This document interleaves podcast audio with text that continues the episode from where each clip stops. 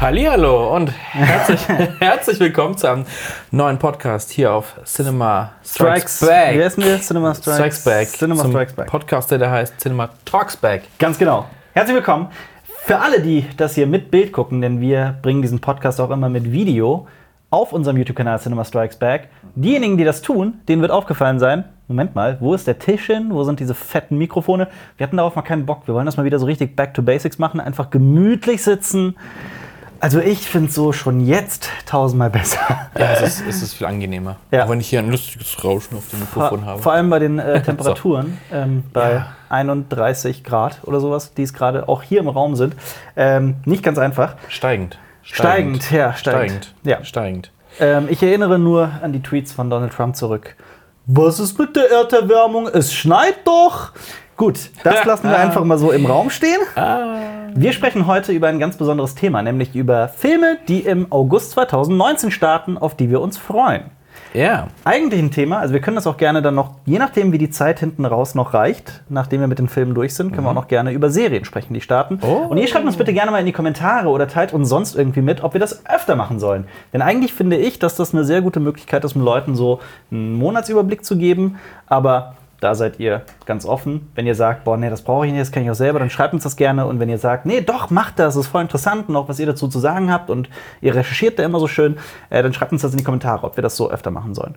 Ich hätte Bock drauf, denn ich freue mich drauf. Denn wirklich im August, auch wenn man meinen könnte, es ist so ein fettes Sommerloch, Nee, da es kommt kommen, was, ne? es, kommen, es kommen wirklich einige interessante Sachen. Ich habe viel recherchiert, ich habe viel geguckt, du noch gar nicht. Das heißt, du bist so quasi. Oh, jetzt hätte ich ja den Pranger gestellt. Nein, nein, nein, nein, nein, nein, so war das nicht gemeint, sondern das war ja auch, hatte ja auch einen Sinn, nämlich, Ja. dass du so richtig das Ich zum ersten Mal hörst. Ich, ich weiß nicht genau, was im August läuft und deswegen nehme ich jetzt die Rolle des Fragenden ein und frage dich, was läuft denn im August? Und du hast sogar schon ein, zwei Filme gesehen, die da Ich, kommen. äh, ähm, aber erstaunlich wenige, muss ich dazu Ja. sagen. Ähm, viele, bei denen mir gar nicht so bewusst war, was da auf uns zukommt. Nee, doch, ich habe schon ein, zwei, drei, vier oder sowas gesehen. Na, das stimmt schon, ja, das ist schon Da wahr. können wir da auch direkt mehr sagen als nur, ah ja, der Trailer sieht interessant aus. Das stimmt. Aber Ja. es gibt auch Filme, bei denen man da noch nicht mehr sagen kann, die man einfach gesehen haben muss. Aber da auch der Hinweis dann jedes Mal, Leute, guckt den Film oder guckt den nicht oder was auch immer. Was ist denn mit unserem Format Cinema Flashback, mit den Sachen, die wir in letzter Zeit geguckt haben? Ja, was ist denn da los? Äh, können wir gerne bringen. Also ich habe in letzter Zeit ähm, sehr viel Handmaid's Tale geguckt. The Handmaid's Tale mit Elizabeth Moss in der Hauptrolle. Das ähm, Hochgelobte Serie. hochgelobte Serie basiert auf einem Buch von einer Dame namens Margaret. Muss ich nachgucken. Habe ich leider Jetzt nicht im ist die Kopf Frage, ob, sie, ob die Serie auch das Alpa-Siegel kriegt. Äh, kriegt Guck- sie. Bisher, Oh, oh, oh, bisher okay. kriegt sie das. Also ich bin Mar Margaret Atwood heißt die. Mhm. Ähm, das Buch war heißt auf Deutsch Der Report der Markt.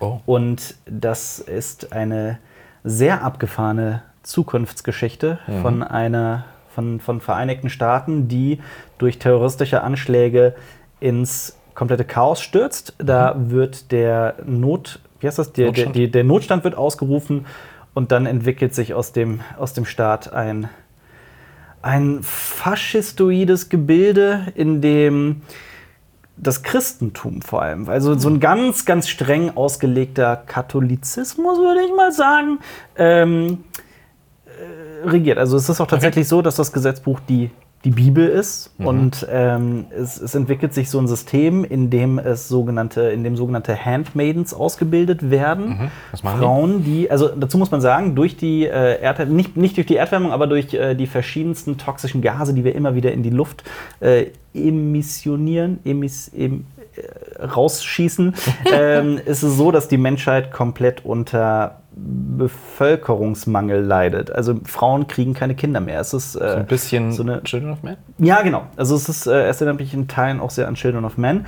Ähm, und ja, es ist so, Frauen bekommen keine Kinder mehr, also einige wenige bekommen noch Kinder, wobei von denen auch nur eine von fünf oder sowas, also eins von fünf Kindern auch ähm, nicht im Kindsbett stirbt ähm, oder überhaupt gesund ist. Und diese Frauen, die noch Kinder kriegen können, sind rar gesät und deswegen sehr gefragt. Und ja, es geht eben um so eine Handmaiden, die gegen ihren Willen dazu gemacht wird. Und äh, jede Handmaiden wird einem sogenannten Commander zugeteilt, äh, für den sie, also von dem sie sich tatsächlich begatten lassen muss, um ein Kind zu zeugen.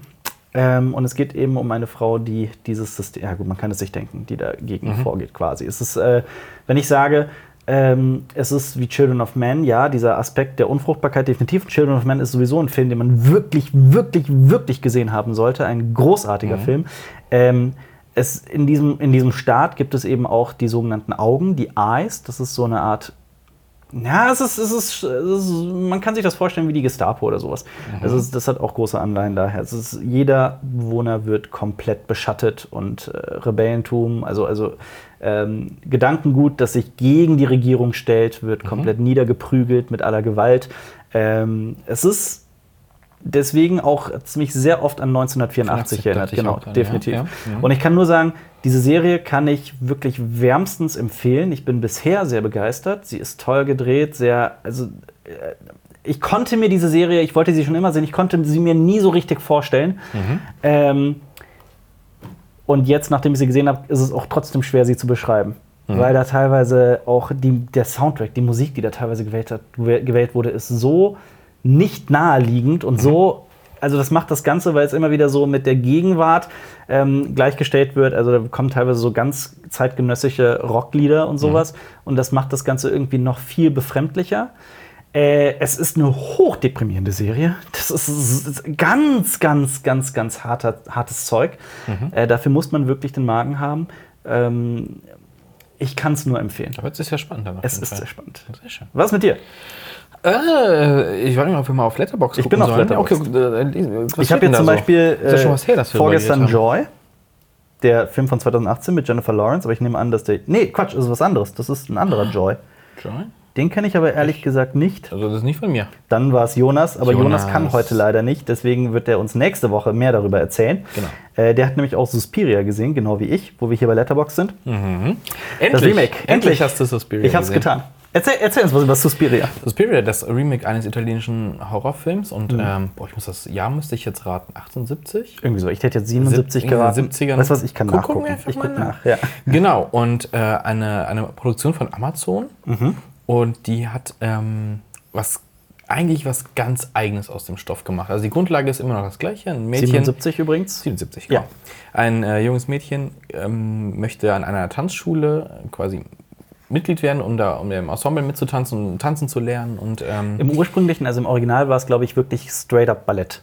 Ballett, Wenn ich mich ja. nicht irre, ja. Also auch der jetzt beim neuen haben sie ja mehr so einen freien Tanz daraus Ja, ja, gemacht, genau. was ganz zeitgenössisch ist, aber auch so mit Ballettanleihen auf Genau. jeden Fall.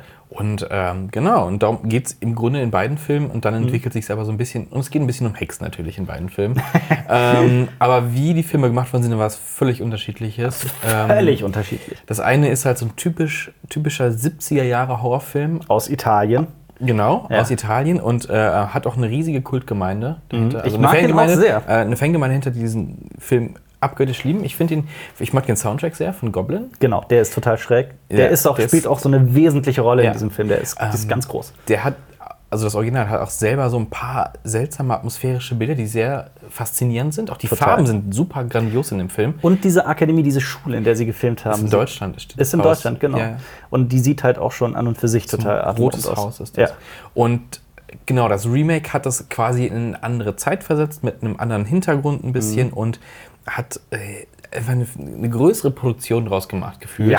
Und man muss, man muss sich drauf einlassen auf diesen Film, Definitiv. denn er ist, ich würde mal sagen, für einen Horrorfilm schwere Kost. Es ist, auch nicht so ein, es ist auch nicht so ein Horrorfilm, den man so mit fünf Freunden, wo man sich einfach Nee. einem, mit einem Bier hinsetzt und mal eben so einen Horrorfilm guckt. Das ist es nicht. Auf keinen Fall, nee. Der Ähm, ich habe ja. Mhm. den zweimal im Kino gesehen und beide Mal mich rausgegangen und so, oh, boah, ich brauche ich brauch jetzt mal Ruhe. Ja, ja. nee, ich finde ihn großartig. Bildtechnisch wunderschön. Ja. Und er hat ein paar Stellen, wo man sagt, na, hier ist nicht alles rund gelaufen, Ja. CGI-technisch. Ja. Kann man sich aber auch darauf einlassen, man kann sich sogar was Würde ich aber man nicht kann sich was zustimmen. hineininterpretieren in die ganze Was Sache. das CGI angeht, würde ich gar nicht mal so zustimmen. Ich fand den durch die Bank sehr gelungen, was so die, die Effekte und so weiter angeht. Gerade, also es gibt so ein Masken. paar Szenen, ein paar, ja, ich weiß, was die du Masken, meinst. sind, nee, die Masken ich großartig. Die sind sehr, sehr geil. Ähm, was, was meinst du denn genau mit dem CGI? Welche, Das- welche das- Momente? Der Schluss. Der Schluss, ähm, ohne jetzt zu spoilern, äh, Ja. Okay. das sieht ein bisschen aus dem Rechner aus, hätte man vielleicht praktischer machen können, aber man kann es halt auch als. man kann sich das schön denken ein bisschen. Ich finde es Ja. auch nicht riesenkritisch, ich so, oh mein Gott, was für ein Scheiß passiert jetzt, sondern so, ja, Ja. das habe ich aber schon mal besser gesehen, aber okay, ist Ja. okay. Naja, also ich, ich, ich muss sagen, ich ähm, finde bei dem Film, bei dem Remake von 2000, also 2018 war 18, das, ja. ne? Ähm, es ist, naja, also ich finde schon, dass man in den ersten anderthalb Stunden einige Szenen hätte deutlich kürzen, Kürzen? können. Ich finde, er hat seine Längen. Also gerade so, Jonas hat mir immer gesagt, der Film ist zweieinhalb Stunden lang, aber ich finde, er fühlt sich an wie eine Stunde. Stimme ich nicht zu. Ich finde, er zieht sich gerade zu Beginn. Ähm, nichtsdestotrotz habe ich ein ex eine extrem positive Meinung über diesen Film. Das Ding ist, ich hatte beim ersten Gucken auch so ein Gefühl, so, wann geht's richtig los? Mhm. Ähm, aber das ist halt, das habe ich dann eher drauf geschoben, dass ich wissen will, einfach wie es weitergeht. Ja. Und wenn du ihn zum zweiten Mal guckst, kommt dir das nicht mehr so lang vor. Okay. Tatsächlich. Das, das, Das, ist so, sein. so ah, ich will, ich will wissen, wie es weitergeht. Ich will, ich will nicht wissen, wo, wo Ja. geht's los. Und, ähm, und das passiert beim zweiten Mal gucken, hast du, weißt Ja. du ja, was passiert natürlich. Ja. Und du kannst das mehr genießen, die einzelnen Bilder. Und die, du verstehst auch direkt mehr. Das, das, das, das kann, sehe ich ein, ja, das verstehe ich. Ich muss aber auch dazu sagen, was ich bei dem, bei dem das ist Remake. Shutter Island so ein bisschen. Ja, da hast du recht. Ja. Da hast du recht. Bei, bei dem Remake dachte ich mir, ich habe das versucht, die ganze Zeit während des Films zu verfolgen. Das ist jetzt kein Spoiler. Also es geht um eine Hexengemeinschaft, die hinter dieser Schule steht. Mhm. Und die haben halt so ihre eigene Gesellschaft, ihre eigene Kultur, ihre eigenen Traditionen, ihr Abstimmungssystem und so weiter und so fort. Also sie haben halt eine eigene kleine, wie nennt man das, so einen Subkosmos. So Ja. einen kleinen, äh, so einen kleinen Kosmos an und für sich. Und ich fand Subkultur schon. eine Subkultur, genau. Und Ja. ich fand es spektakulär. Ja. Also es ist also das mitzuverfolgen und ich freue mich auch darauf, das eigentlich ein zweites Mal zu sehen, um Mhm. das Ganze dann nochmal live mitzuverfolgen mit dem Wissen, ah, Mhm. okay, das ist so gemeint, das ist so gemeint. Und es gibt so ein paar Szenen, die sind so geisteskrank in diesem Film. Hast du, ähm, ich habe ich hab mal in irgendeiner Kritik gelesen, man Mhm. sollte den mit Kopfhörern gucken Okay.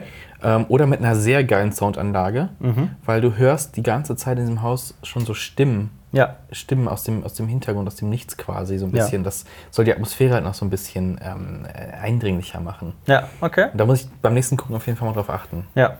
Na gut. Werde ich, werde ich das, glaube ich, eher so eine unterschwellige Sache ist, die nimmst du nicht direkt wahr vielleicht, aber es bewirkt trotzdem was beim Gucken. Aber wenn Mhm. Ja. du darauf achtest, ist es, glaube ich, nochmal geiler. Ja. Weißt du, warum mich der Film auch teilweise erinnert hat, so in seiner, in seiner Farbgebung, in seiner Art, Gewalt darzustellen und sowas? Mandy. Mich hat der wirklich Ja? stellenweise so ein bisschen optisch zumindest an Mandy erinnert. Mandy, da, oh, das ist auch so ein Film, da unterscheiden sich einfach die Geister. Der Fiebertraum, Ja. das ist unfassbar. Ich Man muss sich darauf einlassen. Ich verstehe es aber auch, wenn Leute irgendwie zu uns kommen und sagen, boah, ihr habt mir den Film empfohlen und ich finde den grottig. Ja, ich kann das passiert öfter. nachvollziehen. Es ist halt keine leichte Hereditary. Ja, genau so. Es ist, äh, ich kenne viele Menschen, die dann sagen, boah, bei dem Ende, also habe ich mich kaputt gelacht. Ja, man, muss- man, Man muss, muss sich drauf darauf einlassen. Man muss, man muss in die Welt dafür sein. rein. Und ich finde, die Filme, wenn man es zulässt am Anfang, dann sind das sehr dankbare Filme. Die, also Ja. wo man sich da rein, wenn man sich darauf einlässt, dann ziehen die einen noch richtig rein. Und klar, wenn du im Kino sitzt und alle fangen an zu lachen, so, ja klar, dass du dann diese Immersion nicht hast. Das ist Das ja klar. stimmt, ja.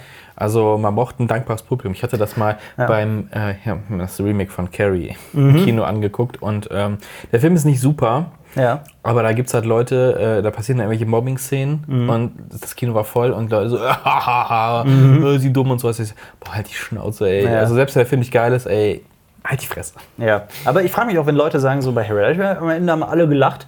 Also ich habe den Film im Kino gesehen, bei mir war es gar nicht so. Wir waren ja Keiner- zusammen. Ja, da, hat keiner gelacht. Also ich war zweimal im Kino für den Film und da habe ich das kein einziges Mal festgestellt. Ja, zum Glück, zum Glück. Zum Glück, zum Glück saß ich nicht in so einer Vorführung. Marius, als nächstes hier auf der Liste haben wir Quentin Tarantinos The Hateful Eight. ja, habe ich gesehen. Aber wir haben ja dazu theoretisch einen Podcast, der noch kommt. Ein Spitz, ganz Einen ganz speziellen, der uns riesige Freude gemacht hat. Den haben wir jetzt schon vor kurzem aufgenommen. Also nur für alle, die gerade gar nichts verstehen. Wir sitzen hier, wir haben Ende Juli. Das ist wirklich der letzte Julitag, wenn ich mich Ja, nicht irre. Ähm, und wir haben einen Podcast gedreht mit einem Gast für Mitte August. Wir machen Zwei nämlich so Wochen eine kommt Art, genau, in zwei Wochen. Wir machen nämlich so eine Art äh, Quentin Tarantino Special zum Erscheinen von Once Upon a Time in Hollywood, den ich gesehen habe, bisher, äh, jetzt bevor er raus ist und ähm, auch da eine sehr besondere, also eine sehr spezielle Meinung dazu habe. Da kommen wir doch bestimmt nachher auch noch zu für Filme im August. Genau, Ja. und wir, also allgemein, Hateful Eight, Once Upon a Time in Hollywood, wir werden noch darüber sprechen. Wie gesagt, geduldet euch ein bisschen in zwei Wochen. Äh, wir haben da sehr viel zu, zu sagen.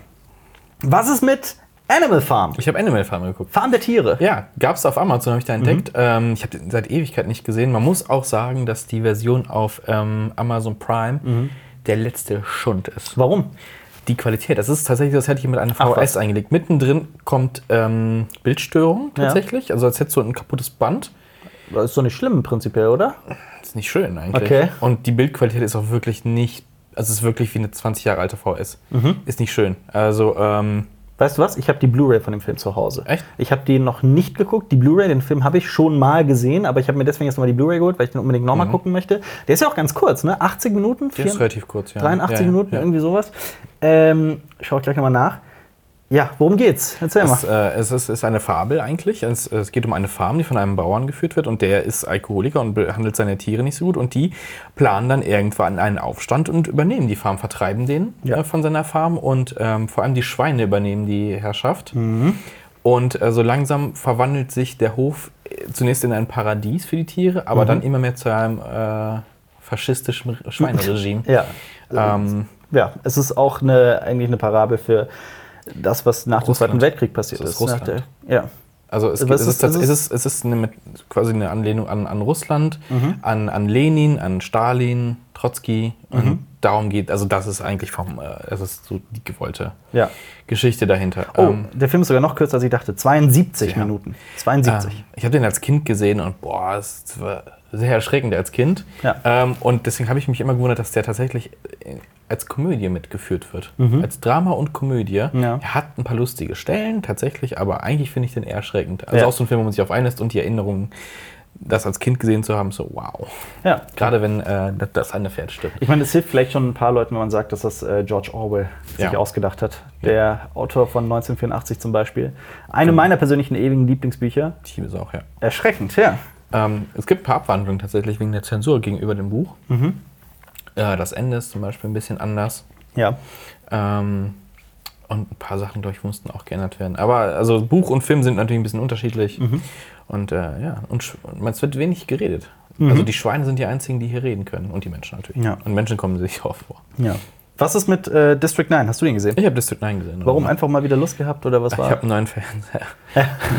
und wollte irgendwas mit 4K und HDR gucken. Und so hab Mhm. ich, da habe ich mit District 9 habe ich das gemacht. Und äh, der Film, ich finde den Film immer großartig. Ja, der ist sehr, sehr geil. Neil Blomkamps bester. Definitiv. Meiner Meinung Würde nach. ich auch zustimmen, ja. Äh, die Effekte, ich ja, damals im Kino gesessen mir so, wieso sieht das so gut aus? Ja. Was ist das? Großartig, wieso, warum ja. sieht das alles geil aus? Es sieht immer noch Ja. richtig geil Vor allem aus. mit dieser, in dieser, in dieser ähm, äh, Found-Footage-Ästhetik eigentlich, mit dieser, also dieser, dieser Fernsehreportage-Ästhetik. Das war ja damals schon angesagt. Ja, definitiv. Und es wandelt sich natürlich im Film, weil da kannst du nicht alles mit von Footage machen, was auch ganz gut ist. Ja, was, was das mit der Atmosphäre anstellt, das ist halt eine Science-Fiction-Geschichte über. Al- Also es ist die, die, der, ähm, es ist der, oh Gott, jetzt fällt mir der Name nicht ein, die Apartheid. Oh Gott. Es ist Ja, halt äh, Apartheid, äh, aber in, in, mit, mit Aliens quasi, spielt ja Genau. auch in Südafrika, wo Neil Blomkamp, der Regisseur und Autor, ja auch herkommt. In Johannesburg, ja. Genau. Und ähm, es, ich finde, diese eigene Ästhetik gibt dem Film nochmal eine ganz andere Brisanz. Ja. Und äh, mir macht er auch einfach äh, Riesenfreude, der Film. Der ist wirklich großartig. Es schreien ja alle nach District 10. Mhm. Ähm, weiß ich gar nicht, ob das. Es wurde mal wieder angesprochen, aber ich glaube, nachdem er jetzt so Chappie und sowas von ihm nicht so gut liefen, tatsächlich Ja. auch und Elysium auch. Und- bei den Kritikern eher so semi. Ich, Elysium fand ich noch okay, aber kam nicht auf District 9 ran. Mhm. Nee, natürlich nicht. Und Chappie habe ich tatsächlich Na. noch nicht gesehen. Also, der macht ja auch gerade seine eigene Firma auf, oder hat sie ja, aufgemacht. Oats-Dings, wie heißt die? Oats? Der hat Und- richtig geile, kurze äh, Filme. Genau. Ähm, District 9 kommt ja eigentlich auch aus einem Kurzfilm raus. Äh, außerstanden. Ja. Ähm, großartig. Und äh, genau, Peter Jackson hat es ja produziert. Ja. Und es wäre jetzt tatsächlich nicht aus diesem Kurzfilm dieser Langfilm geworden, wenn Peter Jackson nicht gewesen wäre. Ja, genau. Es ist äh, Oats Studios heißt das. Und die äh, erstellen experimentelle Kurzfilme, die alle so in die Richtung Science Fiction gehen. Und äh, ja, davon habe ich einige gesehen und da sind sieht- alle großartig. Die Ja. sehen großartig. Guck, kann man auf YouTube gucken. Ich finde es auch so schade, dass Neil Blomkamp sein Alien bisher nicht machen konnte. Ja, stattdessen kriegen wir so ein. So ein Rotz von Ridley Scott. Ja. Also sorry, dass ich da Rotz sage, dass das so hart Das klingt, aber ich kann halt mit, also ich kann mit, äh, wie hieß er, Covenant zum Beispiel, Covenant. gar nichts anfangen. Es hat meiner Meinung nach mit Alien nichts mehr zu tun, haben wir schon oft genug drüber gesprochen. Ähm, dass man dafür halt Neil Blomkamps geile Alien 3-Idee Mhm. nicht bekommt, ist echt schade. Der hätte doch äh, sogar ähm, Sigourney Weaver wieder mitgemacht. Ganz genau, und die war wohl sehr begeistert von, Ja. von seinen Ideen. Schade, aber gut, Ja. muss man so im Raum stehen lassen. Ähm, wo wir bei Zukunftsthemen sind, ich gucke derzeit ein Netflix-Anime und bin auch schon bei Folge Mhm. 9 von 12, alles gestern so am Stück geguckt, also vorgestern Mhm. und gestern. Ähm, heißt Seven Seeds. Mhm. Wir haben mal darüber berichtet. Ähm, es geht um eine Zukunft, in der ein Meteor auf der Erde einschlägt. Oder Meteorit oder was auch immer. Es ist ja, also Meteor, Meteorit. Ich habe mir tatsächlich mal komplett reingezogen, was die Unterschiede sind und habe das mal wirklich gelernt. Es ist so kompliziert, ich habe schon wieder fast vergessen. ist gar nicht so kompliziert. Doch, ist es. es ist, man kommt da voll durcheinander, finde ich. Es gibt ja auch noch Meteorit mit D und Meteorit mit T und so, ne? Und Asteroiden. Und Asteroiden und äh, ja. Wobei ja, war das. Meteorit, Es schlägt mit ein, ein Felsbrocken schlägt auf der Erde ein aus dem Weltall. Genau, es war, es war glaube ich, Asteroid mit D und Asteroid Aber mit T. Asteroid hat doch, glaube ich, den Schweif. Oh Gott, jetzt kommen wir, Nee, jetzt kommen wir nein, wieder nein, nein, mit den. Wissenschaften-Themen. Nee, und irgendeins von den Worten hat auf jeden Fall, äh, kann man nochmal unterscheiden durch das D und das T. Ich habe jetzt vergessen, welches das war. Es war nicht Meteorit. Äh, egal. Auf jeden Fall irgendwas, ein fetter Stein schlägt auf der Erde ein und äh, die. Menschheit, genau, die, so Deep Impact-mäßig, die Menschheit geht zugrunde. Und ähm, so der absolute Notfallplan ist das sogenannte Seven Seeds Projekt. Verschiedene Gruppen von Menschen werden äh, in einen Kälteschlaf versetzt und äh, dann aufgeweckt, um die Erde nach vielen, vielen Jahren wieder zu besiedeln. Ähm, und das sind halt immer siebenköpfige Gruppen, deswegen Seven Seeds mit einem, mit einem Anführer, der ausgebildet ist und trainiert ist und äh, die quasi anleiten soll. Ähm, Gibt es da auch Team Hausach? Und die sind alle verwandt? Nee, Schade. leider nicht. Aber tatsächlich spielt es eine sehr große Rolle, was das für Teams sind. Und Ja. wir verfolgen auch ein sehr außergewöhnliches Team, das aus einem bestimmten Grund dahin versetzt wurde und sowas. Ist das, Ist- ist das so klassisch, weil äh, also mit den klassischen Archetypen eines Rollenspiels zum Beispiel besetzt? Nee, nee, kann man so nicht sagen. Kann man so nicht sagen. Ich weiß, was du meinst. So ganz überspitzte Figuren um die verschiedenen es gibt, Menschen. Es gibt den ja, ja. Wildlings, also den Typ der Naja, doch, Wildnis, schon. Es gibt, es gibt den, den Zauberer, es Ja, gibt ja, den ich, ich, Krieger. weiß, gibt, ich weiß, ne? was du meinst. Ja, Ja. ja. Ich weiß, was du meinst. Was ja auch Stranger Things immer wieder so auf Ja. den Arm nimmt. Ähm, bedingt. Mhm. Das würde ich so der Serie nicht äh, unter, unter, unterjubeln und also Mhm. unterschieben. Aber ich muss sagen, ähm, ich finde die Grundidee total faszinierend und spannend und ich liebe diesen Stoff und deswegen gucke ich es auch gerade wie ein Verrückter. Besonders gut finde ich es trotzdem nicht. Es, ist, es, hat, es hat mehrere Schwächen und Krankheiten, wie ich finde. Ich finde, das hat, haben leider irgendwie sehr viele von diesen Netflix-Animes. Ich habe mal, den hast du auch gesehen, wie hieß denn der nochmal? Wo die, äh, äh, Wo die unter der Erde sind und die Genau. Stadt sich immer weiter fortbreitet. Ja, ja, genau. Und dann treffen Fand ich aber total geil. Ich fand die Grundidee geil, aber es hat so Ich fand, Schwächen und die Godzilla-Reihe war, wurde eben von Teil zu Teil schlechter und das war Mhm. so schade. ja. Ähm, weil ich bin noch nicht immer ganz, komme nicht ganz klar mit dem Animationsstil manchmal. Ja. Ist mir manchmal ein bisschen zu computergeneriert teilweise Mhm. Ja, anscheinend. ja, das ist Ähm, das kann man auch Seven Seeds äh, vorwerfen, dass das zu computeranimiert ist. Ich hatte dann noch mal was angefangen. Äh, das hatte mich, das hat mich nicht gecatcht. Pass auf. Wir meinen, was wir beide geguckt haben, ich habe hier gerade eine Liste Aha. mit allen Netflix Original Animes und. Ich finde es nicht. Es war aber nicht IDO, oder? ID 0. Nee, nee, nee, nee. Was war das? Wie hieß das denn nochmal? Das ist ja unglaublich. Das war ein Film, ne? Wenn ich mich nicht irre. Äh, ja, ja, ja. Ja. Das hatte, das, es, hatte, es hatte auch sehr schöne Animationen drin, also gerade die, die Welt. Mhm. Und da kamen auch so große Monster, glaube ich, teilweise. Oder war das nicht so? So Äh, riesige, ja, da kam- ähm, was kam- waren das? Das ist ja. schon ein Jahr her, glaube ich. Das, das ist, boah, war das nicht irgendwas mit Up oder sowas? Oder ah, wie hieß das denn? Oh, City that recreates itself. Ich, ich google das jetzt mal ganz un, ungelenk. Äh, zu Seven Seeds muss ich sagen, achso, es war Blame. Blame, Blame? Ausrufezeichen, ja, Ah. so hieß der. Genau. Äh, ich fand den geil, um ehrlich zu sein. Aber Seven Seeds leider nicht so. Also Hm. mich, mich nerven Figuren, also so viele Figuren mit ihren. Oh, ach, es ist so. Also im Endeffekt ist die Serie auch sehr repetitiv, weil jeder Cliffhanger immer das ist, oh, und dann gibt es die Person. Punkt. Und dann gibt es, es gibt auch noch die Person. Und es gibt auch noch die Person. Und wer ist das? Und der. So der ständig derselbe selbe Cliffhanger, bisher, also in den neun Folgen von den zwölf, die ich bisher gesehen habe. Ähm, ich finde die Dialoge teilweise ganz anstrengend. Äh, Serie macht sich manchmal auch einfach viel zu leicht. Einiges ergibt Mhm. auch wenig Sinn. Dann gibt es aber immer wieder Momente, die ich ziemlich cool finde Mhm. und ich, die Serie schafft es auch immer wieder, mich dran zu halten. Aber gut, das hat zum Beispiel The Rain aus Dänemark, Mhm. die Netflix-Serie auch, und die ist auch eine einzige Katastrophe. Die ist furchtbar, wirklich. Die ist ganz, ganz schlimm. Ah. Ähm, und es ist jetzt nicht so, dass ich bei The Rain, obwohl die Staffel 2 raus ist, das weitergucken möchte. Ja. Und so ist es jetzt gerade bei Seven Seeds auch. Es ist so ein bisschen, ich habe da jetzt viel Zeit investiert. Ich habe da neun Folgen gesehen. Warum soll ich jetzt nicht auch noch die letzten drei Folgen gucken, um zu wissen, wie es ausgeht? Das hatte ich bei den Godzilla-Animes. Ja. Das war so der erste, okay, na, na komm, jetzt will ich auch wissen, wie es ausgeht. Ich kämpfe mich durch. Mhm. Ja. Ich habe auch noch eine Anime-Serie angefangen. Was denn? Ach, Attack on Titan. Mhm. Jonas Lieblingsanime.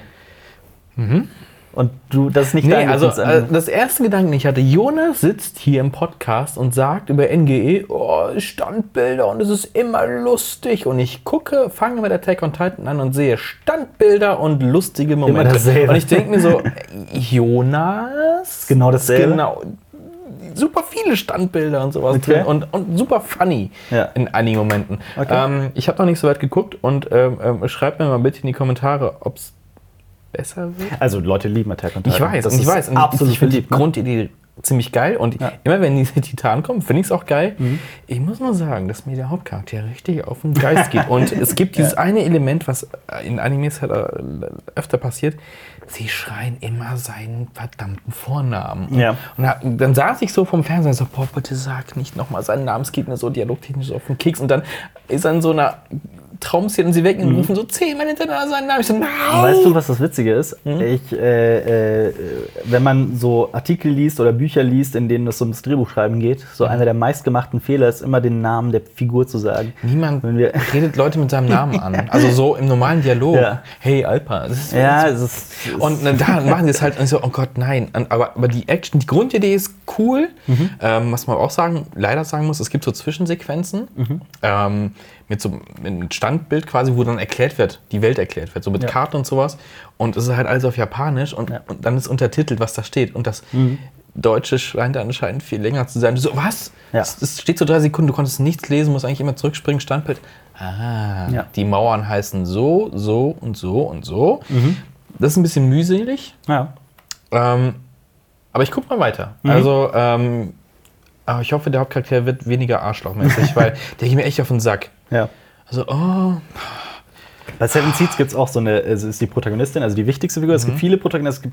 Es, es geht um sehr viele Figuren, was man auch ähm, kritisieren könnte, weil man teilweise so ein bisschen den Überblick verliert. Wer waren nochmal die Figuren? Also ich erwische mich auch mal, ich erwische mich, also als ich, ähm, ich habe halt Sonntag und gestern geguckt, damit wisst ihr, dass wir Dienstag geguckt haben, äh, dass wir Dienstag hier drehen. Ähm, und als ich dann Montag wieder reingeschaltet habe, war es tatsächlich so, dass ich wieder die letzte Folge so ein bisschen gucken musste, weil wo war ich nochmal stehen geblieben? Weil es mich auch nicht wirklich berührt hat. Ähm, es ist, ich weiß nicht, was es, was es, ich kann noch nicht den Finger so genau drauflegen, aber zum Beispiel, ich fühle mich mit keiner Figur verbunden. Null. Weil du hast halt diese Protagonistin, es geht um ein junges Mädchen, das, wenn ich jetzt sage, es, ist, ähm, es hat kein Selbstbewusstsein, dann ist das eine maßlose Übertreibung.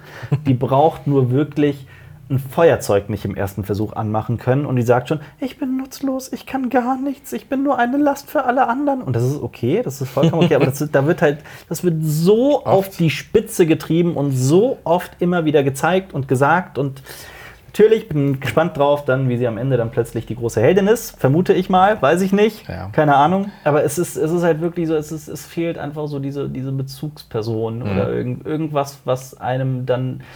Ich meine, diese interessante Grundidee schafft es halt trotzdem, mich über die gesamte Staffel dran zu halten. Ja. Und das ist ja schon mal eine Stärke. Also so schlecht kann sie dann auch, auch nicht sein.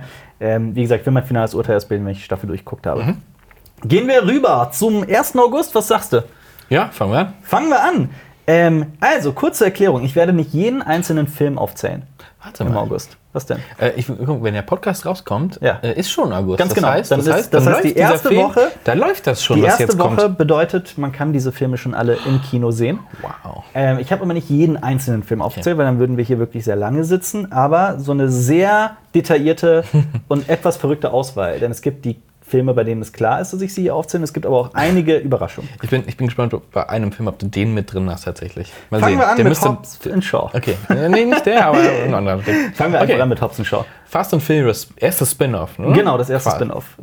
Tokyo Drift zählt nicht als Spin-off, Das ist oder? kein Spin-off, das ist Ja, in der Reihe. Das genau. ist ein ganz regulärer Teil der Reihe. Dies ist das erste Spin-off. Eigentlich Hm. bin ich persönlich ja aus der Fast and Furious-Reihe schon längst raus. Aber 7 und 8 habe ich gesehen. ähm, also auch davor die. Ähm, beziehungsweise 6 habe ich, glaube ich, 6 und 5 habe ich, glaube ich, nicht gesehen. Aber ich muss auch dazu sagen, ich habe nicht das Gefühl, dass ich da groß was verpasst habe.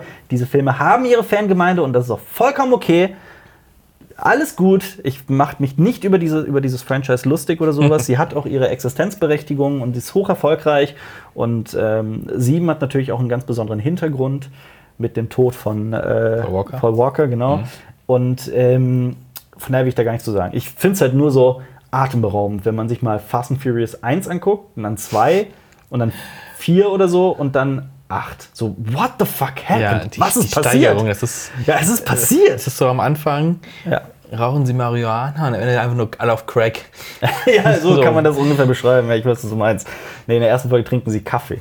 Und dann in der letzten, in der letzten rauchen sie Heroin und spritzen sie irgendwie sowas. Ja. Äh, also es Speedballs. wird immer, Ah. es ist so, man nennt das ja Sequelitis, dass so das Sequel immer größer, immer krasser Ja, werden muss. Und bei Fast and Furious hört es einfach nicht auf, immer krasser zu werden. Ich habe diesen Trailer gesehen im Kino. Ich habe Ja. erst, ich hab, ja, ja, ich habe und ich habe die, ähm, die die Filme davon nicht gesehen. Ich bin bei drei, glaube ich, ausgestiegen. Ja. Ähm, und dann sehe ich so, was ist das für eine lustige Komödie? Das ist halt ganz interessant aus. Mhm. Also, also so Sommer, wenigstens so, what the fuck, Fast and the Furious? Was? mit mit, mit, mit Modi genmodifi oder biomodifizierten Ja. Supersoldaten? Ja, und pass auf. Ich- ich mach ich mach mal die und, und das Ja. Witzige, kurz der, der witzige Moment im Trailer, so, okay, wir müssen ihn besiegen, Mhm. und was brauchen wir, bla, und Autos. So. Also die einzige Brücke zu Fast and Ja. Furious ist, dass er sagt, wir brauchen noch ein Auto oder sowas, ich weiß nicht. Also pass auf, es geht Ja. um, um, um Luke Hobbs und Deckard Shaw. Ja. Äh, Luke Hobbs ist ein Secret Service Agent, Agent Mhm. und äh, Deckard Shaw ist ein Ex-Elite-Soldat. Damit man ein Bild vor Augen hat, also es gibt auch viele Fans, die sofort, ja, weiß ich doch. Ja. Äh, äh, Hobbs ist Dwayne The Rock Johnson und Shaw ist äh, Jason Statham. Äh, die arbeiten bereits, sie waren Feinde, arbeiteten dann aber immer wieder zusammen, vor allem ja auch in Teil 8, wo dieses Spin-off quasi also so angestoßen Mhm. wurde. Ähm, Sie führen eine On-Off-Beziehung. ja, kann man so sagen. Es ist Okay. eine Hassliebe, ganz, kann man so sagen. Ähm, aber dann taucht ein internationaler Terrorist auf, der hochintelligent ist, Idris Elba, ähm, äh, auch in einer total abgefahrenen Rolle. Und äh, David Leach führt Regie. Das ist ein ganz besonderer Name, weil er zum Beispiel äh, große Regiearbeiten ausgeführt hat an äh, John Wick zum Beispiel. Also es ist ein wirklich sehr talentierter Mann, der ja auch Deadpool 2 gemacht hat, wenn ich mich nicht irre. Und ist Und Leech Atomic nicht, Blonde, glaube ich. und ist Leech nicht ein Blutegel? Äh, ist es? Ja, doch, ich glaube Blutegel, ja. Warte, ich, ich äh, will jetzt nichts Falsches erzählen. Das habe ich gerade nur aus dem Ja. Gedächtnis gesagt, deswegen will ich das nochmal nachgucken. Aber ja, John Wick definitiv, da hat er mit Ah. Regie geführt. Den ersten. Ähm, genau, also das ist ein Stuntman, ne, der Ja. jetzt langsam so Regisseur wird. Ähm, der hat bei John Wick quasi Regie geführt, ist aber nicht äh, aufgelistet als Regisseur. Oh, okay. ähm, hat dann aber auch zum Beispiel äh, Atomic Blonde gemacht, Deadpool 2 hat er Regie geführt, äh, Hobbs and Shaw. Und er macht den kommenden The Division. Hm. Deadpool Film. 2? Deadpool 2 hat er Regie geführt, ja. Ach. Ja. Und im kommenden äh, The Division. Also deswegen, Hobbs and Shaw könnte geisteskranker, geile Action sein. Ich finde auch bei Fast and Furious 8 gibt es eine Szene mit Jason Statham mit dem Baby an der Brust, die ich einfach herrlich fand. Die hat nur Ja, Spaß erzählt, ja. gemacht. Ähm, ich bin jetzt kein Fan von Fast and Furious 8 oder sowas, aber die Szene war toll. Ähm, genau, die beiden müssen zusammenarbeiten und das alles ist so erschienen, äh, ist so, ist so, ist so, hat sich so entwickelt, weil äh, Jason Statham und Dwayne The Rock Johnson eine tolle Chemie am Set gehabt haben. Und jetzt kommen ein paar Geschichten, die ich nicht wusste, von denen man immer nur so am Rande mitbekommen hat, die ich mich, wo ich mich jetzt aber wirklich reingelesen habe. Ich bin gespannt. Ähm, Vin Diesel, der quasi Götterstatus im Fast and Furious Universum genießt und da auch mitproduziert und ganz viel zu sagen hat, der sei so richtig pissig gewesen, dass die beiden so gut miteinander harmonieren und dass da ein Spin-off geplant ist und Der so so. außen vor jetzt. Der hätte noch in Final, Final Fantasy, in äh, Fast and Furious 8, Ja. äh, hätte er ganze Szenen von Jason Statham einfach rausgestrichen, weil er das Wow. nicht äh, mochte. Und ähm, am Ja. letzten Tag, am letzten Drehtag, sei er einfach so mal nicht erschienen und hätte hunderte Leute am Set und ein- einfach sitzen lassen was natürlich Der- ein ich- Vermögen gekostet haben dürfte. Ich glaube, er mag nicht, dass jemand an seinem Thron wackelt. Ganz genau, ist das Gefühl ich auch. Weil jetzt stehen. Dann- ja, ja, aber halt dann wieder ein guck mal. Franchise, wo sich.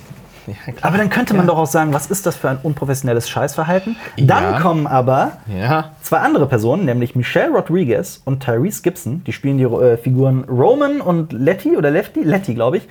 Die haben das Spin-off ebenfalls kritisiert und haben gesagt, dieses Spin-off würde der Fast and Furious Familie schaden. der Familie. Ja. Ja, aber die haben also die Sachen aus dem Film jetzt in die Realität gezogen. so, äh, das schadet der Familie. Also ich finde das Ganze affig. Ich finde es aber geil, wenn Ja. die jetzt ge- hingehen würden und ihre eigene Fast and Furious-Reihe Ja, aufmachen genau. würden, dann hast du so zwei parallele Franchises Ja. laufen. Und dann gibt es den Krieg. Das ist doch, das äh, das gab es doch bei ähm, Exorcist The Beginning. ja?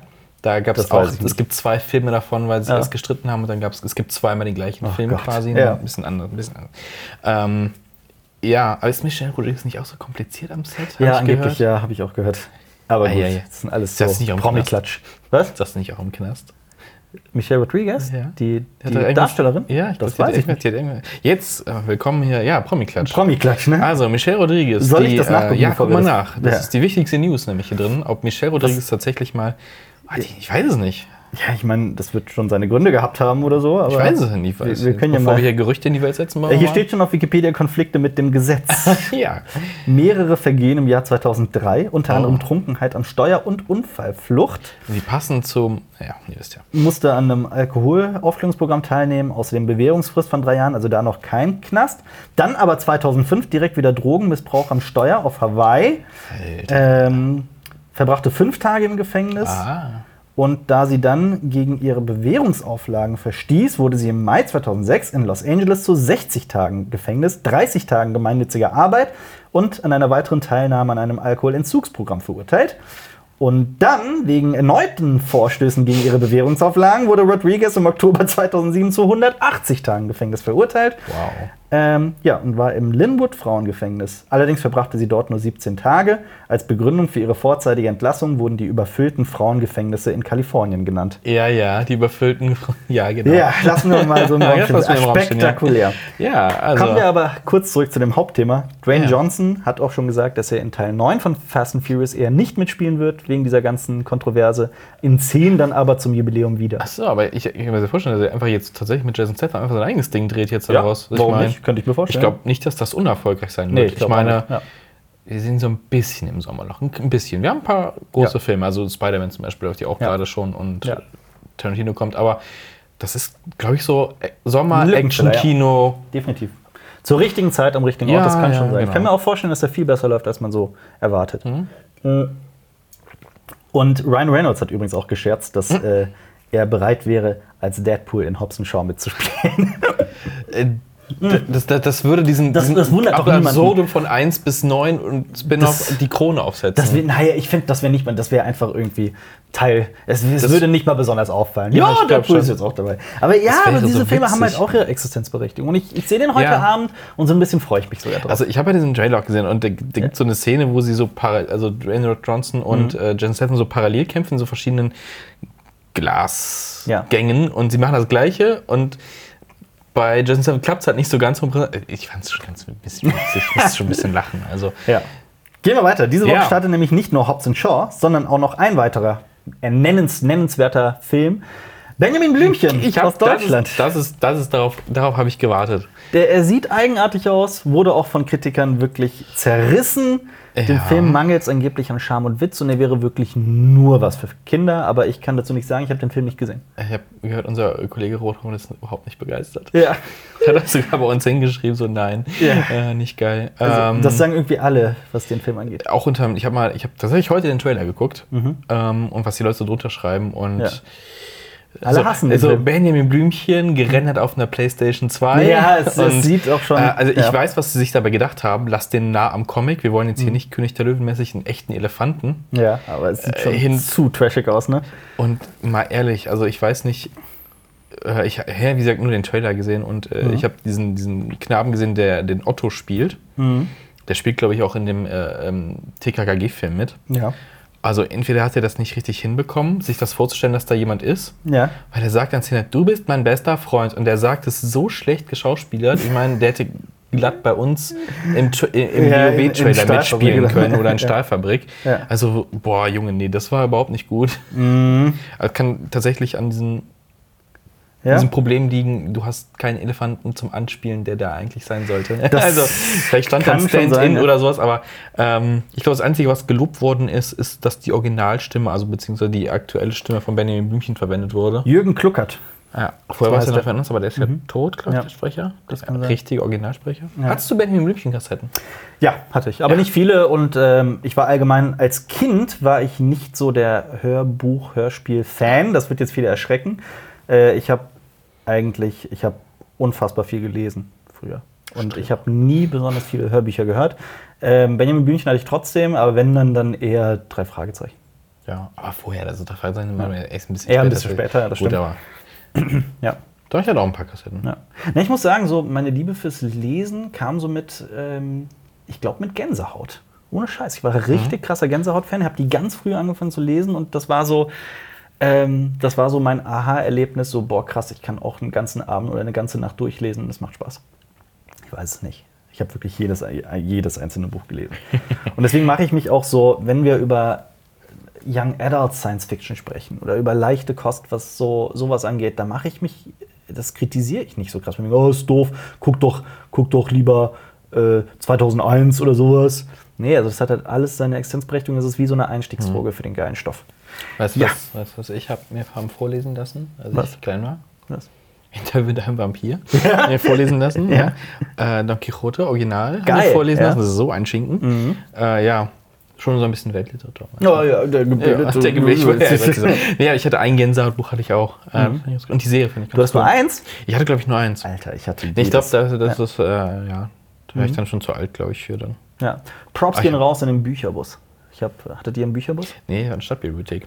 Hatten wir auch. Wir hatten Oh, auch einen Bücherbus. Bücher. Der kam irgendwie einmal die Woche zu uns auf den Schulhof. Ach und so, das war so okay. ein Bus, wo Bücher drin waren. Und man konnte quasi jeden Mittwoch sich so eine, äh, ich glaube, da gab es eine Maximalzahl, sich irgendwie acht Bücher Ah. oder sowas mitnehmen und dann die eine Woche darauf oder halt die Mhm. Woche darauf zurückgeben. Und das war richtig geil. Kennst du den Alter. Bücherbus aus den Simpsons? Nee, Das Bücherverbrennungsmobil? kommt mir nicht bekannt. Reverend Lovejoy fährt rum und verbrennt Bücher. Wow. geil. So, the bookbook, the book, the burning book. Mhm.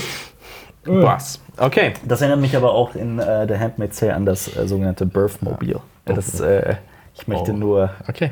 jedem, der es gesehen hat, weiß, was, ich, was das ist. Äh, man merkt, dass äh, hinter Benjamin Blümchen nicht so viel steckt, sonst wären wir jetzt nicht so abgeschwiffen, Ja. geschweift, Abgeschwiffen. Ja. abgeschwoffen. Da, aber deswegen, scheiß Aber drauf, ja, gehen wir zum also, 8.8. ja. Gehen wir zum 8.8. Da, ähm, welchen nehme ich denn? Welchen Oh. nehme ich denn? Da sind Auswahl ist wirklich viele Starts. Also, das ist jetzt Okay. ne, kommende Woche. Äh, nehmen wir doch mal Killerman. Killerman. Der Film heißt Killerman. Hört sich an Ist wie, äh, naja. Ist ein Action-Thriller, der wahrscheinlich komplett untergehen wird, weil es halt so ein- wie eine generische Scheiße klingt. Aber Könnte ich, aber geil sein.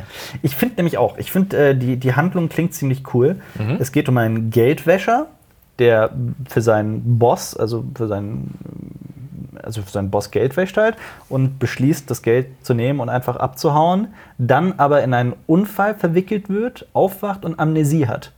Und er wird gejagt von dem Ah. Boss und von seinen ganzen Handlangern und so weiter und er weiß gar nicht, was abgeht, quasi. Hört Das sich ist eher so die- nach Low ja. bis Mid-Budget. Ja, genau, an. ist es auch. Also der, der Regisseur heißt Malik Bader. Ähm, der hat auch nur wirklich eher so ganz Low-Budget-Action-Kracher gedreht, von denen ich glaube, ich wirklich keinen einzigen gesehen habe. Deswegen, aber Killerman interessiert mich schon. Aber warum heißt es Killerman? Ich, das ist eine gute Frage, das kann ich dir nicht sagen. Das ist so, das ist, das ist wie ein Zwölfjähriger, der jetzt äh, Counter-Strike auf Ja, Fortnite spielt. Ich ja. bin Killerman Ja. 2019. Als ich, als ich mit CS angefangen habe, war mein äh, Nickname äh, Terminator. Und, äh, aber, Terminator. aber so das, das E war eine 3, Ah, das, das I war ein Ausrufezeichen, also Leadspeak, ne? Und so, ich finde auch so, wenn ich in, dem, in der Zeit irgendwie einen Film geschrieben hätte, ich hätte ihn auch Killerman genannt. Ja. Aber, wer weiß. Ich will auch nicht über diesen Film urteilen, weil wie gesagt, die don't Idee, judge a book by its Genau. Die Idee klingt auch nicht so schlecht. Ja. Und äh, die Hauptrolle ist allerdings jetzt auch nicht so, dass ich sage, oh, den muss ich sehen. Es ist Liam, Liam Hemsworth. Liam nie. Nein, nein, nein, Liam Hemsworth. Liam Hemsworth. Ist er jetzt Ja. nicht mit. Mit wem ist er jetzt nochmal verheiratet? Oh, sind wir bei Promi. Ja, aber der Okay, mit wem ist Liam Hemsworth verheiratet? Nee, mit irgendjemandem, wo man sagt, so, Dem- ach was. Echt? Oh, what? Ja. Mit Liam Neeson, das wäre witzig. Nee, das. das Die Liams. Miley Cyrus. Liam Hemsworth und Miley Cyrus, genau. Dann kommen wir zu, einem, zu einer Komödie aus Deutschland mit Ulrich Tukur. Ist es Abikalypse? Nein, nein, nein, Ah. ist es nicht. Ist es nicht. Der ist ja schon raus. Ach, das ist schon. Oh. Der ist, der, die müsste, glaube ich, der ist schon raus, ja. Äh, und wer nimmt den Hund?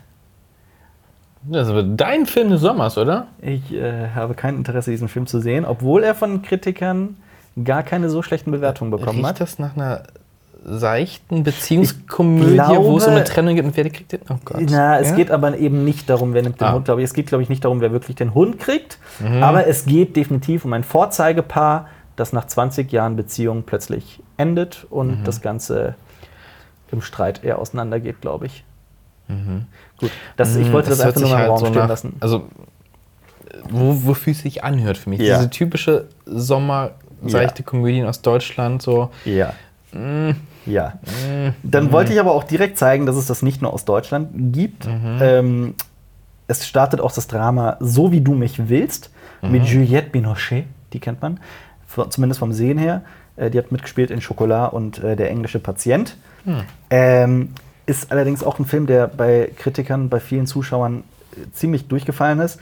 Ähm, da geht es um eine 50-Jährige, die das Facebook-Profil einer 24-Jährigen erstellt, also fälscht, ähm, weil sie ihren Liebhaber ausspionieren möchte, weil der Liebhaber aber nur Freundschaftsanfragen von Leuten annimmt, die er kennt oder von Leuten, also die mit seinen Freunden befreundet sind. Befriendet, oh Gott, ich schlafe schon ein, wenn ich das erzähle, äh, befriendet sie den besten Freund ihres Liebhabers und verliebt sich in ihn. Und dann geht es halt darum, ne, du kannst es dir denken, Gott. furchtbare Idee. Allein, dass du so Facebook-Kacke mit reinholst. Ja, es ist, es ist aha, ich finde so, mm, ich, ich finde es auch ganz schlimm. Es hört sich sehr gezwungen modern an und dann auch wieder nicht, weil Facebook. 50-jährig auf Facebook. Willst du weiter ragen mit dem nächsten? Ja, hau einen raus. Hau einen raus, was auch diese Woche startet. Ein Episodenfilm, Nicht verkehrt. nicht verkehrt, aber aus der Reihe I Love You. Es ist Berlin I Love You. Was? Berlin I Love You. Hast du nicht Paris Je t'aime oder New York I Love You gesehen? Nee. Nein, ich habe beide gesehen. Äh, das, sind, das ist so eine Reihe, das sind, das sind Episodenfilme, die in irgendeiner Weise sich um eine, um eine Romanze drehen ähm, in der jeweiligen Stadt. Und die Stadt muss eine Rolle spielen. Und Okay. das sind halt verschiedenste Regisseure, die ihre eigenen Geschichten dann dazu zu diesem Oberthema. Aber immer Romanz. Ja, aber das kann man halt auch, da zeigen auch einige Regisseure, zumindest zum Beispiel in Paris Je t'aime, dass, das, dass man das Ganze auch so ein bisschen umdrehen kann. Ähm, Tom Tikva hat zum Beispiel eine Episode gemacht. Ich glaube, für Paris Je t'aime war das, wenn ich mich nicht irre. Ähm, Das hört sich so nach einem Woody Allen-Projekt ja, es ist halt also ich, so ich sag's mal, New Yorker. Ich, na, nicht unbedingt. Ich sag's mal so: 90 Prozent davon finde ich schwierig bis Aha. wirklich einfach scheiße. Ja. Wer, ist die, Ähm, wer ist die Zielgruppe? Ja, die Zielgruppe ist ungefickte Hausfrauen. Nein, sorry. ja, Ich dachte eher so, eher so ähm, Ja. äh, mittel, mittelständig, Ja. äh, Hipster, lass mich um die Welt reisen und Na, ähm, oh, auch, einmal am. Wochenende nach New York. Es ist, es ist schon wirklich zum Teil sehr seicht. Okay. Und ein bisschen Rosamunde Pilcher-mäßig. Aber es gibt, wie gesagt, es gibt auch so einige Episoden, unter anderem die eine von Tom Tikva, ähm, die dann doch mit einem Twist sind, die dann doch sehr interessant sind. Aber es ist halt leider nicht der Großteil. Und vor allem, was ich ganz schlimm finde bei diesem Film, Berlin I Love You, der erste Film war, glaube ich, New York I Love You und der zweite war Paris Je t'aime oder andersrum. Warum heißt der Film jetzt nicht Berlin Ich liebe dich? Wie heißt der jetzt? Berlin I Love You. Aber weißt du, wonach das schreit? Weißt Wonach? du, wonach das schreit? Wonach? Hausach? Was sagt man auf Hause, auf Schwarzwäldig? Ich Haussache, liebe ich dich. liebe dir. Haussache, ich liebe Dichle. Dichle. Ich Ja. liebe Dichle, Schwesterle. Ja. Ich liebe dich, Schwester. Mehrere Lass uns das über- drehen. Wenn ihr wollt, Ja. dass wir das drehen, schreibt Hashtag Hausachliebe Hashtag in die, Hausachliebe. in die Kommentare. Ein Wort, Hashtag Hausachliebe bitte in die Dann YouTube-Kommentare. überraschen wir Jonas. Ganz genau. Ähm, es geht um Liebesgeschichten in Berlin Mhm. und unter anderem führt auch Till Schweiger in eine Episode Regie.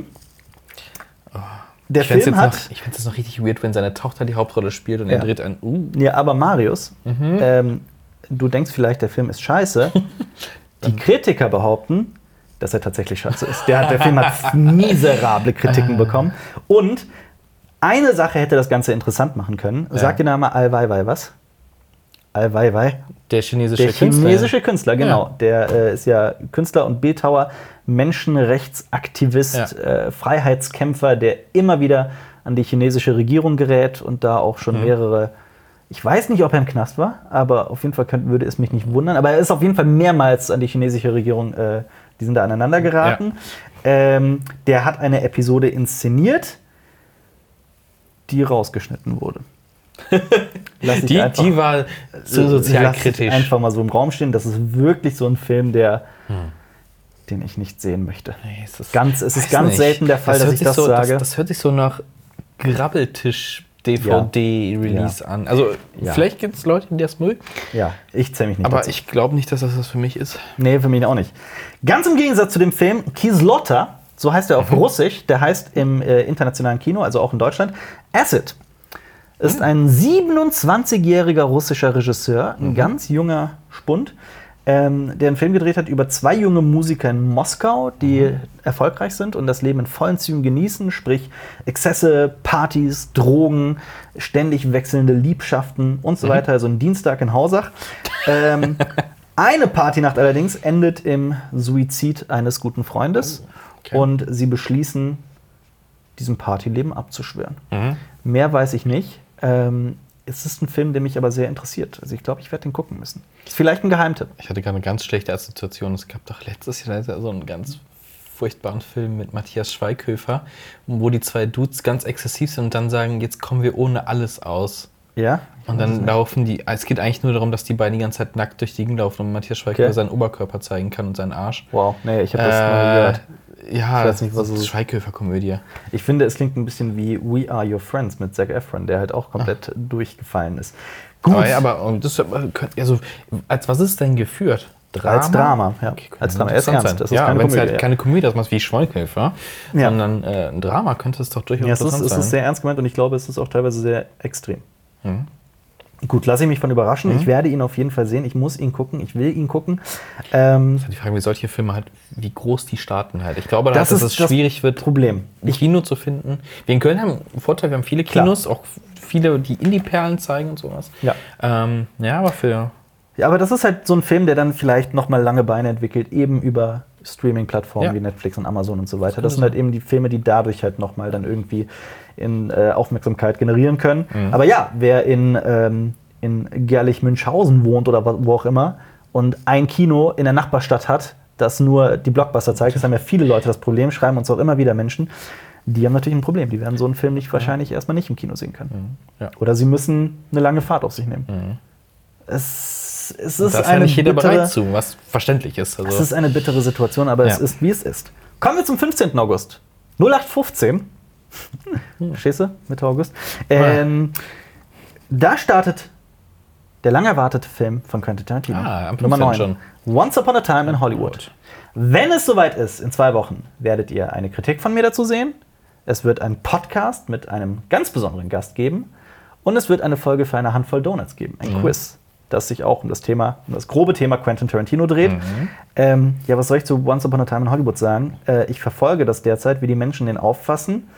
Ähm, es gibt wirklich viele, die sagen, oh, das ist der beste Tarantino seit ever. Es Mhm. gibt aber gleichzeitig auch Leute, die sagen, boah, nee, also mich hat der vollkommen enttäuscht. Das ist so ein Lieben- oder Hassen-Film. krass. Das ist so. Ja, er Das ist Spektrum so krass auseinandergeht. definitiv. Wenn man das zum Hm. Beispiel auf Letterboxd äh, verfolgt, dann bin ich echt erstaunt, wie viele Menschen da fünf Sterne geben und wie viele da einen halben oder Mhm. einen Stern geben. Es ist echt krass, das ist so eine, so eine, so eine Schere. Ähm, ich sage nur so viel, Hm. ich möchte die Kritik. Weißt du was? Ich sag's nicht, ich verrat's nicht. Leute sollen sich Ja, die Kritik ja, angucken. gucken Schaut euch die Kritik an, wenn sie denn, wenn sie denn dann rauskommt. Am selben Tag startet aber auch noch ein anderer großer Film. Mhm. Ein Film, bei dem aber auch viele sagen, boah, das wäre jetzt nicht nötig gewesen, obwohl es ein sehr beliebtes Franchise ist. Toy Story 4, der im Deutschen den furchtbaren Beititel bekommen hat, Alles hört auf kein Kommando. Also ungelenker geht es nicht mit der dem Titel. englischen Untertitel? Soll ich nachgucken? Ja, ja. Das, das kann ja. ich nachgucken. Ich weiß aber, du hast ihn schon gesehen, ne? Ich habe ihn schon Du gesehen, ihn genau. gesehen. Und Ja. äh, haben wir eine Kritik? Ich weiß es gar nicht. Ähm, ich weiß noch nicht, ob wir eine Kritik Okay. dazu machen. Das ist bei, bei diesem Film eher schwierig. Ähm, ich weiß nicht, ob das jetzt so. Ob das Interesse jetzt dafür so groß ist für eine Kritik darauf. Nein, im Original hat er keinen Beititel. Im Deutschen haben sie einfach beschlossen, Toy Story, alles hört auf kein Kommando zu so nennen. Warum auch immer. Nennt den Scheiß Toy Story 4 und gut ist. Ähm, Aber. Aber ich muss sagen, ich mochte den dritten Teil der Reihe sehr. Mhm. Das ist ähm, ein, meiner Meinung nach ein ganz, ganz großartiger Toy Story-Teil, wenn nicht sogar der gelungenste Teil. Meiner persönlichen Meinung nach. Mhm. Ich muss sagen, dass ich den vierten bei weitem nicht so gut finde wie den dritten. Aber es ist auch nicht so, als wäre er jetzt Schund und überhaupt nichts. Nee, ganz im Gegenteil. Kann man mal gucken, wenn sonst nichts läuft. Ich finde, nee, mehr als das. Ich finde, Ah, man, okay. es ist ein durch und durch guter Film. Es, ist, ähm, es ist so, dass, äh, also pass auf, wir jetzt Teile 1 bis 3 nicht spoilern, aber irgendwann muss es passieren. Andy, das, der Besitzer von Woody und Buzz und Co., ist äh, irgendwann natürlich zu alt und geht aufs College und so. Und äh, die kleine Bonnie, die, der gehört jetzt, äh, der gehören jetzt diese ganzen Spielzeuge. Und sie geht in äh, einen Kindergarten, oder ich glaube, es ist so eine Art Vorschule, Mhm. weil es auch Unterricht gibt. Ähm, gibt es auch im Kindergarten Unterricht? Nee, ne? Nee, aber es ist die so Amerikaner eine, haben doch so Vorschule. Ja, das ist so ne? eine Art Vorschule, Preschool oder wie auch immer man das nennt. Warum Ähm, auch immer da nicht direkt in die Schule. Ach, ich habe keine Ahnung. es ist, es ist, Ja, darum soll es nicht gehen. Ja. Sie bastelt sich aus so einer Plastikgabel Ah, ja. ein. Spielzeug. Forky. Und Forky ähm, erwacht dadurch zum Leben, was halt eben auch nochmal ein interessantes Element ist bei, bei Toy Story, was man sich immer gefragt hat, so wann kriegen die ihr Bewusstsein? Ab wann ist ein Spielzeug ein Spielzeug und so Ja. weiter? Also das haben die tatsächlich durchleuchtet. Und äh, Forky kriegt halt ein eigenes Bewusstsein und empfindet sich als Müll und will sich eigentlich die ganze Zeit umbringen. Was? Ja, kein Witz.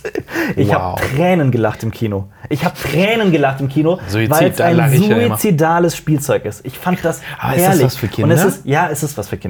Weil es halt, du, du weißt als Elternteil so, ja, es ist, ein, es ist so ein Spielzeug, das eigentlich die ganze Zeit Selbstmord begehen möchte. Und, das, und es ist aber nicht so gelöst worden, dass er sich irgendwie die Kehle aufschneiden will oder sowas. Nein, es wirft sich die ganze Zeit in den Mülleimer. Oh. So von wegen, ich bin Müll. Und Kinder sagen ja auch, nein, du bist kein Müll. Also es ist, es ist Ah, okay. eine wunderbare Idee. Und man muss auch sagen, Forky ist so Forky, der geheime Star dieses Films. Okay. Der absolute Superstar dieses Films. Ähm, und ich dachte mir nur die ganze Zeit währenddessen, boah, ey, Pixar hat es schon wieder geschafft.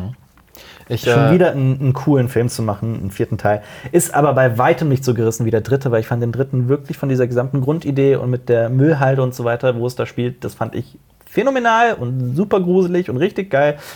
Ganz so genial ist dieser Teil nicht. freue mich aber auf den nächsten Teil. Der spielt dann wieder bei Andy auf dem College und dann kommen da die Sextoys. Genau, ja. Oh, da haben wir aber auch einen Film, der die Oh. Woche darauf startet, aber dazu kommen wir Ach so, noch gleich. ja, ich- ich kann mir vorstellen, was es ist, Kannst ja. dir vorstellen, was es ist. Äh, ja, Toy Story 4, ich persönlich kann ihn empfehlen. Ähm, wie gesagt, er ist jetzt aber auch nicht, es ist nicht so, dass das Toy Story immer besser wird. Ich glaube, bei drei haben die wirklich so ein Highlight gefunden. Ähm, die Geschichte nach drei war theoretisch abgeschlossen, aber Mhm. vier hat auch seine interessanten Aspekte. Gehen wir weiter. In derselben Woche kommt ein Film aus, ähm, aus dem hohen Norden, aus Dänemark und Schweden und zum Teil auch in den Niederlande produziert. Ähm, ein Film namens Holiday.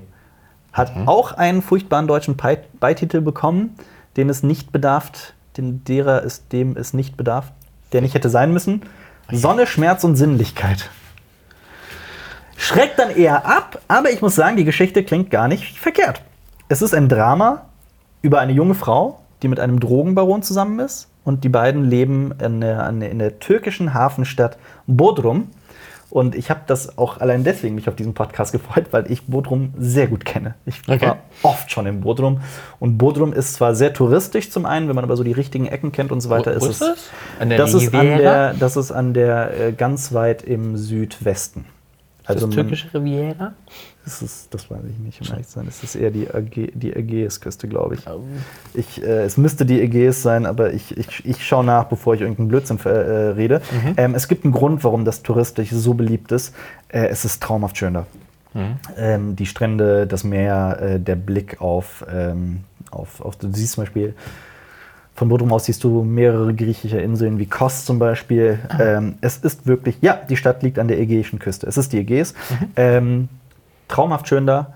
Und da lebt diese junge Frau mit dem Drogenbaron und sie lebt so ein oberflächliches Traumleben, so jeden Tag Champagner und äh, Partys und Alkohol und so weiter und so fort. Dann trifft sie aber den charmanten Niederländer Frederik und die beiden verlieben sich ineinander und sie beschließt, den Drogenbaron aufzugeben und mit Frederik abzuhauen in die Niederlande. Der äh, Rumbaron ist natürlich hinterher. Ganz genau. Ja. Darum geht's. Ähm, könnte total scheiße sein, könnte aber auch ein Überraschungshit sein, wer weiß. Komisch, diese Woche ist äh, dieser andere Film äh, gestartet Ja. äh, mit dieser Pilotin, die in die Türkei fliegt Mhm. und da äh, einen, einen, einen Kurden, glaube ich, kennenlernt und der Ja. mit ihm eine Scheinehe eingeht in Okay. Deutschland. Also Wie heißt der Film? dieses. Was meinst du? Oh, oh, oh, oh. Der ist diese Woche Ja, gestartet. den haben wir auch in den News erwähnt. Okay. Äh, Ja, schieß los, Maurice. wie hieß er denn? Ich, ich schau Wie nach. hieß er denn? Wie hieß er? Einen ganz sperrigen Titel. Ist es, ist es nicht? Ähm, es gilt das gesagte Wort, oder? Es gilt das letzte Wort? Nee, War das das gesagte das? Wort, oder? Ist Es es gilt- der? es gilt das gab gesprochene das, Wort. Das, das gesprochene Wort, ja. Ich glaube, der. Ist das der? Ist das der? Ist Der, das warte, ich, ich kann es dir genau Oh, sagen. oh, oh. Es, also es gibt einen Film derzeit, der heißt äh, Ja, Es gilt der ist das diese Woche gesprochene Wort. gestartet. Das weiß ich.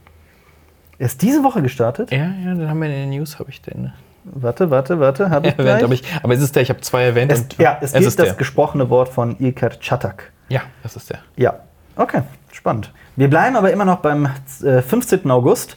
Und zwar ein Film, der in Deutschland und Serbien produziert wurde, auf der Berlinale lief und zu einem kleinen Kritiker, Kritikerliebling wurde.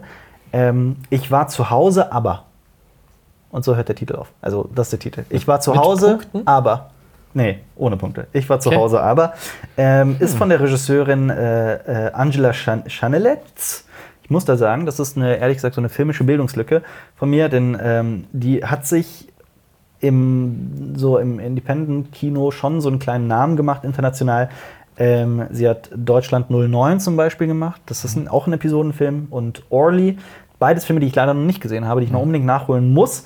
Ähm, sie ist aber auch nicht unumstritten. Also viele finden auch, ich sag's mal straight up raus, viele finden ihre Filme auch langweilig, aber wer es ein bisschen anspruchsvoller mag, für den ist das wahrscheinlich das Richtige. Ähm, die Handlung dieses Films, ich war zu Hause aber zu also so zusammenzufassen, wie zum Beispiel bei Hobbs Shaw, ist äh, nicht gerade einfach. Es geht auf jeden Fall um einen 13-Jährigen, der verschwindet und dann plötzlich wieder auftaucht und ähm, seiner alleinerziehenden Mutter ganz schön Probleme macht und sich auch irgendwie immer mehr von ihr entfremdet. Er kann sich aber nicht daran erinnern, warum er verschwunden ist, warum er, wo er war und so weiter. Ähm, das Einzige, was ist, ist, dass sein Fuß verletzt ist und viele vermuten, dass er geflohen ist, weil sein Vater kurz vorher verstorben ist. Und sein Fuß ent- entzündet sich dann und die Mutter versucht irgendwie den Draht zu ihm wieder aufzubauen, aber kriegt es nicht hin. Also es klingt schon nach schwerem Drama und ich glaube, das ist es auch. Der Titel ist aber auch sehr sperrig. Ja, das stimmt. Gut, aber für jeden, der da vielleicht mal ein kleines, äh, anspruchsvolles Kino sehen möchte, für den ist das vielleicht was, wenn man denn in der Nähe eines Kinos wohnt, der diesen Film zeigt. Ich möchte noch am 15. August unbedingt einen Film Ja. äh, über einen Film sprechen, den wirklich 99% unserer Zuhörer null interessieren wird, aber mir ist, ein, mir ist eine lustige Parallele aufgefallen, nämlich Axel der Held. Oder was, Alex der Held? Alex der Held oder Axel? ich glaube Axel der Held, aber ich schaue nochmal nach. Nee, weil ich erinnere mich gerade daran, dass ich, das, dass ich das zuerst falsch hatte. Es ist Axel der Held. Axel, okay. der Held. Es geht um, also es ist von äh, dem Regisseur Hendrik Hölzemann. Es ist eine Komödie. Hendrik Hölzemann kannte ich nicht. Er hat äh, aber schon mal einen Tatort gemacht. Mord ex Machina. Und es geht um einen Loser aus einem kleinen Dorf, der sich eine Fantasiewelt aufbaut, in der er ein Held ist. Und äh, es stand jetzt zwar nicht dazu, aber ich gehe mal davon aus, alles andere würde keinen Sinn machen, dass irgendwie die beiden Welten ineinander verschmelzen. Entweder passiert dann was, was dann auch in der realen Welt plötzlich passiert ist, oder Ja, irgendwie ja. die Fantasiewelt hilft ihm in der realen Welt zu bestehen. Irgendwie sowas. Und ich dachte mir, boah, das könnten wir auch drehen, aber mit Jonas in Hausach. Das, das klingt wie Jonas Welt eigentlich. Überspringen wir das, gehen wir direkt zum 22. August Ja. über. Da startet gleich ein Horrorfilm, der mich interessiert, nämlich Crawl. Habe ich das Plakat gesehen. Hast du ein Plakat gesehen? Das sagst du? ja, Horrorfilmplakate und Titel, Ja. das sagt alles und nichts. Ja. Das sagt alles und nichts. Worum geht's? Also, eng, Also, irgendwer crawlt, ja? Nicht so ganz. Ähm, spielt an der Küste Floridas. Und äh, das ist ja eh eine Region, die sehr von Naturkatastrophen ähm, äh, verfolgt wird. Und es kommt tatsächlich zu einem heftigen Sturm, zu einem heftigen Sturm, ähm, der dazu führt, dass alles evakuiert wird. Da verschwindet aber ein Mann und seine Tochter beginnt ihn zu suchen. Inmitten der Fluten, inmitten des Sturms, weil sie ihn liebt.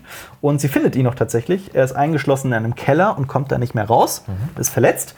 Dazu muss man sagen, in Florida gibt es eigentlich genau deswegen keine Keller. In Okay. Florida gibt es nur ganz, ganz, ganz, ganz selten Keller. Aber er ist in so einem Keller. Und das Besondere ist, sie versucht ihm da eben rauszuhelfen aus den Fluten.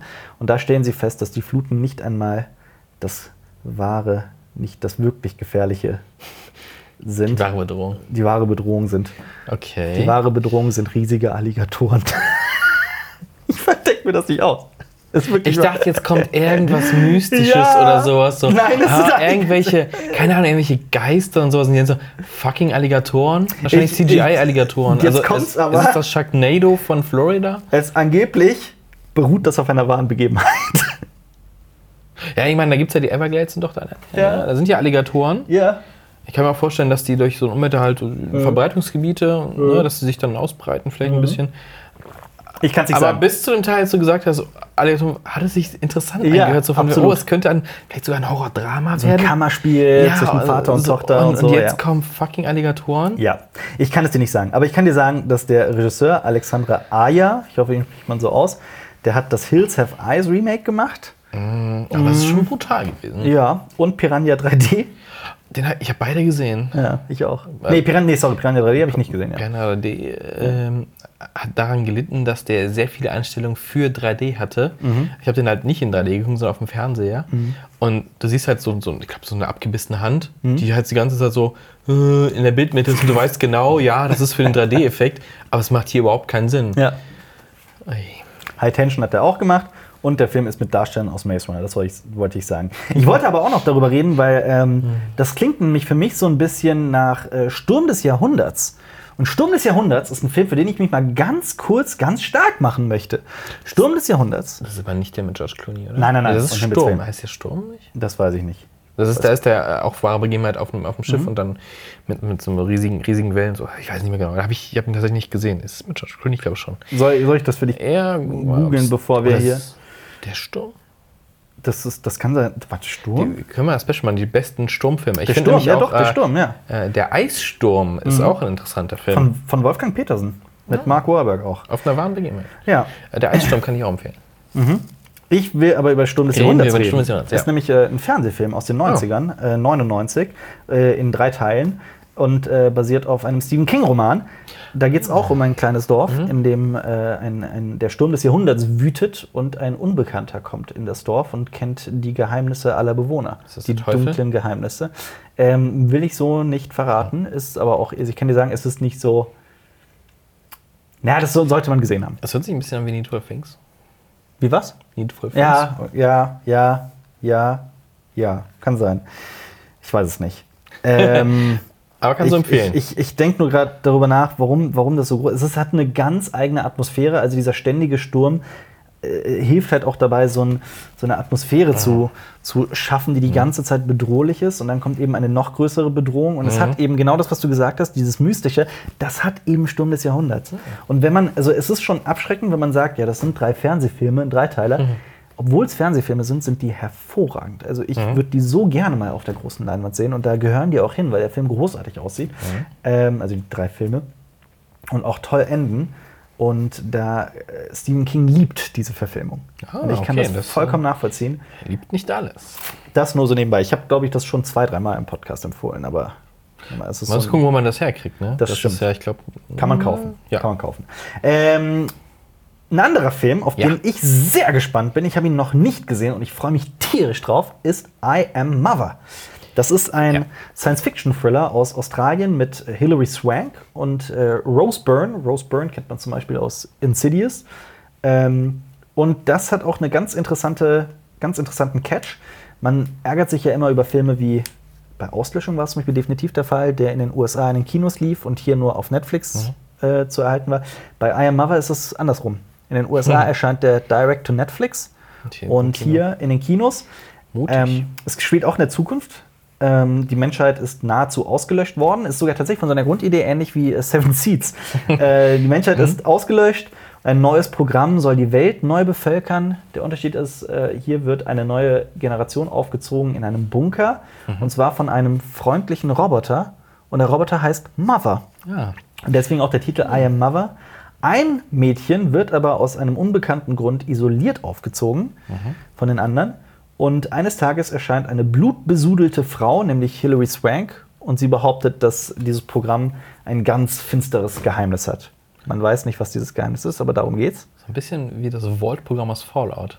Ja, definitiv. Ja. Ich glaube, das, ist- das geht auch so in die Richtung. Mhm. Oh, das wär cool. Sieht aus und wirkt so ein bisschen wie so eine Mischung aus Ex Machina. Ich glaube, so Ex Machina ist erinnert sehr stark an Ex Machina. Moon Ist das denn so auch so Kammerspielartig? Also Ja. Ist das die ganze Zeit in so einem Bunker? Ja, ja, es spielt cool. große Teile in diesem Bunker. Ja, Gerade mit so einer Äh, KI drin, die alles, ja, ja, ja. Und vor allem ja. dieses, das Design von dem Roboter, obwohl das Budget relativ schmal war, dieser Roboter sieht großartig aus. Mhm. Und viele Kritiker haben den Film gelobt als clevere Mhm. und spannende Science Fiction und ich freue mich sehr drauf.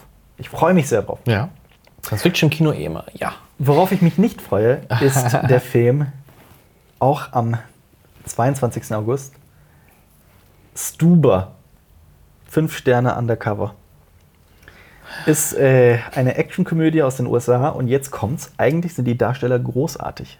Dave Bautista Ja. ja. und Kumail Nanjiani, der Typ aus Silicon Valley und The Big Sick. David ist, ist, ist der Cop und der sagt, ich bin Cop, fahr mich oder sowas. Genau. Sowas war im Trailer genau, zu sehen. Ein, ja. so ein, so ein hart, harter Polizist jagt einen Drogenbaron und Terroristen und ähm, muss das aus irgendeinem Grund mit der Hilfe eines Uber-Fahrers machen. Mhm. Und der ist halt so ganz gutmütig. Und das, und das ist jetzt die Idee dieses Films. Das ist um die Idee herum aufgebaut, dass dieser Uber-Fahrer eigentlich die ganze Zeit versucht, fünf Sterne, eine Fünf-Sterne-Wertung zu kriegen von dem Polizisten. Um sein Profil nicht zu schaden. Ähm, meiner Meinung nach nur so eine mittelgute Idee. Das hört sich so erzwungen an, Ja. so den Plot, den man Ja. die ganze Zeit verlassen könnte Ja, eigentlich. Ja, es ist- zwanghaft zusammengehalten. Genau, und das Dave Bautista großartig ist. Äh, ja, auch Kumail Nanjiani, also eigentlich tolle Darsteller. Ähm, der Film hat auch vernichtende Kritiken bekommen, muss man dazu sagen.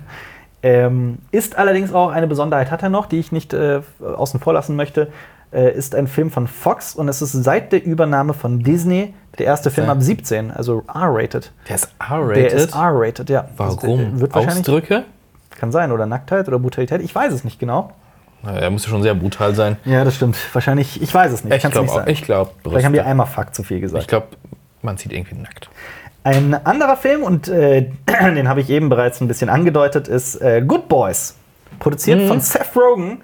Regie führt äh, Gene Stubnitsky, der Bad Teacher gemacht hat. Oder auch äh, äh, The Office, ein The Office-Regisseur. Und The Office ist großartig, Ja. das US-amerikanische. Ähm, die Hauptrolle spielt Jacob Tremblay. Über den haben Jonas und ich äh, Lobeshymnen gesungen, als äh, Room erschien mit Brie Larson. Ah, Da spielt er den, den Sohn dieser Frau, die da eingesperrt ist. Spielt aber auch die Hauptrolle in äh, Wonder, in Before I Wake und auch in Predator Upgrade. Da spielt er das autistische Kind. Das Spiel ein bisschen schwieriger geworden. Ne? Äh, ja, ist, ein, ist so ein aufstrebender Schauspieler, der eben auch nicht alles, was er, was er macht, ist, ist Gold. Aber in, wie gesagt, in Raum zum Beispiel war er ganz großartig, in Room.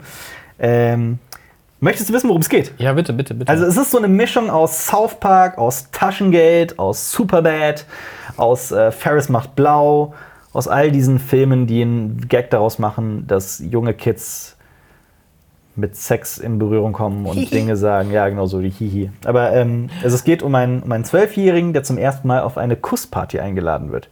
Da steht überall Kussparty. Und ich frage mich die ganze Zeit, wo war ich denn bitte? Also wo habe ich meine Jugend verbracht? Warum war ich nicht auf so ein Kusspartys? amerikanisches Ding. Wahrscheinlich. Ähm, und er schiebt so richtig Panik, weil er nicht weiß, wie man küsst. Und er und seine Freunde beschließen, die Drohne des Vaters zu klauen und Pärchen auszuspionieren. Und dann, äh, Das ist wie, wie, wie bei Taschengeld zum ersten Mal eine nackte Genau. Frau sehen, dass jetzt irgendwie eine Prostituierte sein, wie Genau. rumknutscht oder genau, sowas. deswegen sage ich, es erinnert sehr ja, stark an aber, Taschengeld. oh, ja, das, okay. Und ähm, die finden dann das junge Paar von nebenan, das sich sexuell so richtig austobt. Ne? Und dann kommt es aber zum Twist, der die Handlung vorantreibt. Die Drohne geht kaputt und sie müssen einen Weg finden, die Drohne zu reparieren oder eine neue zu kaufen. Und sie beschließen, die Schule zu schwänzen, also während der Vater auf Arbeit ist, dann halt für Geld zu, also Geld zu organisieren, damit sie das, die Drohne reparieren können. Und dabei stehlen sie versehentlich Drogen, spielen Paintball und werden von der Polizei verfolgt. Hä? Ich verstehe auch das mit Paintball nicht. Ich habe den Film nicht gesehen, muss ich dazu sagen. Noch nicht. Ja. also Sex ist quasi so der Catch. Geht in diesem Film, hier gibt es Sex. Und Drogen und Paintball. Und jetzt sehen wir einfach nur Jungs, die Geld verdienen müssen, weil die Drohne kaputt Deswegen ist. halt ich Ferris dachte, macht jetzt blau. kommt irgendwie so ein Scheiß so, äh, dann verkaufen sie die Drohnenaufnahmen ich an Pornoindustrie. ich weiß es nicht, aber die, die, äh, es gibt auch Weil- diese Szene, wo sie das Sexspielzeug in der Hand halten und so weiter. Also das erste Mal, wo wir mit diesem Film in Kontakt gekommen sind, war ja auf der, auf der Sexschaukel, Comic Con. Auf der Comic Con in Ja. Köln. Hier gab es einen Stand, der sich um diesen Film gedreht hat. Das Einzige, was da drauf stand, war eine Sexschaukel. Ja. Das ich kann es dir nicht sagen, also- ich habe den Film nicht gesehen, ich kann es dir nicht sagen. Aber das, das ist halt auch die Sache. Aber- die Leute, die ihn gesehen haben, finden ihn gar nicht mal so schlecht. Der Ich, ich das Marketing nur seltsam, weil Ja. sie so, oh, Sex, Sex, Sex und jetzt? Das, ist- das ist halt, das ist halt, ich, ich kann es dir nicht sagen. Also ich habe den Film nicht gesehen. Deswegen, es ist halt, äh, da war die Presseverführung und ich konnte nicht. Es tut mir leid, ich hätte dir gerne mehr sagen. Ein anderer Film, zu dem meines Erachtens nach keine PV erschienen ist, ist auch wieder so ein Film, der danach riecht, dass er unterm Radar ablaufen wird, aber auf den ich mich eigentlich freue, ich will ihn unbedingt sehen, ist Aardvark. Aardvark ist ähm, eigentlich äh, ein Erdmännchen, wenn ich mich nicht irre. Ähm, und da spielen zwei Leute mit, die ich sehr schätze. Zum einen John Hamm. Ich habe ja schon erzählt, dass ich derzeit wieder, ach, das hätte ich noch erwähnen können am Anfang, dass ich Mad Men äh, wieder so ein bisschen gucke. Ähm, und Zachary Quinto. oh ja. Spock. Ja, aber hat auch scheiße gespielt. ne? Ja, Also, ne, äh, in- lass ich mal, lass ich, will ich unkommentiert im Raum stehen lassen. Äh, es geht um zwei Brüder. Der eine lebt in New York City und beginnt zu halluzinieren und wilde Wahnvorstellungen zu haben und träumt immer wieder von seinem Bruder.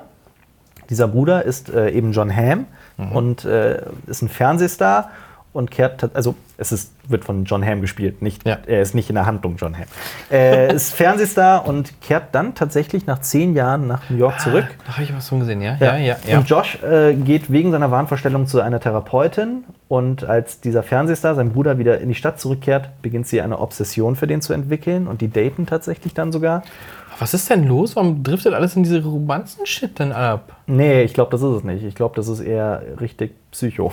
Okay, besser. Es ist, besser äh, wär's. Ich glaube, das ist keine Romanze. Ganz Okay, im Gegenteil. Besser, besser wär's. Ähm, genau, und Josh verliebt sich auch sogar in eine Frau, bei der nicht mal so ganz sicher ist, ob sie überhaupt existiert. Also ich glaube, es, ist, es soll zumindest Mindfuck sein. Ich weiß Okay. es nicht, ich habe ihn nicht gesehen, ich freue mich drauf, ich möchte ihn sehen. Klingt interessant. Mhm. Ähm, kommen wir zu einem italienischen Film, der ebenfalls am 22. August startet. Also du merkst schon, am 22. August kommt wirklich viel raus. Also viele, also zwei große Filme. Naja gut, sagen wir mal, viele kleine Filme, die eher unterm Radar ablaufen. Aber es ist für viele was dabei. Aber, Ich glaube ne? schon, Also, ja. Weil hier kommt jetzt auch nochmal ein Film, auf den ich sehr gespannt bin, nämlich Paranza, der Clan der Kinder, basiert auf einem Buch namens Der Clan der Kinder. Mhm. Äh, spielt in äh, Sizilien, genauer gesagt in Neapel. Ähm, und da geht es eben um 15-Jährige und das ist tatsächlich, glaube ich, sehr realitätsnah. Ist zumindest meine Erfahrung auch in Sizilien gewesen. Die Jungs möchten coole Sachen und Motorroller und haben keinerlei Skrupel, haben keine, keine, keine Zukunft, haben keine äh, Perspektive? Perspektiven Ja. im Leben, genau. Und deswegen werden sie zu Dealern und Mördern. Das ist das deine Erfahrung in Sizilien. Warst du schon mal da? In Neapel oder in. Ähm, Nee, aber ich frage mich, ich kenne die Story, ich kenne deine Storys aus Neapel noch nicht. Nee, also äh, ich muss sagen, dass, dass, dass man das da schon spürt, dass es da eine gewisse. Wann warst du denn da? In Neapel nicht direkt, aber ich war in der, in der nächstgrößeren Stadt, wie Ja. heißt sie? Ka, Ka, ich hab's vergessen. Aber ich hatte einen äh, sehr guten Italien, italienischen Freund, der aus Neapel Ah, kommt. okay. Der auch wirklich aus Neapel kommt und mir da einige Geschichten erzählt hat. Und deswegen Okay. sage ich, ich glaube, es ist Okay. gar nicht so weit Mhm. weg von der Realität. Ähm, für jeden, der irgendwie Italiener ist oder da mal war oder da was genaueres weiß, gerne in die Kommentare schreiben. Ähm, auf jeden Fall äh, geht es um die, also dieser Film heißt Paranza, weil das eine Kleingruppierung der Camorra ist. Und ähm, das Besondere ist eben, dass es 15-Jährige sind, die halt noch bei ihren Eltern wohnen und zum Teil erste Erfahrungen mit Frauen machen und sowas. Mhm.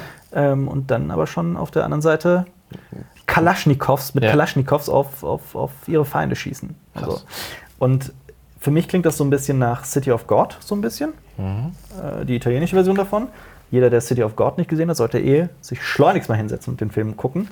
Ähm, oder auch äh, das Musikvideo Stress von Justice, wo Mhm. so kleine Kinder alles äh, äh, kurz und klein schlagen.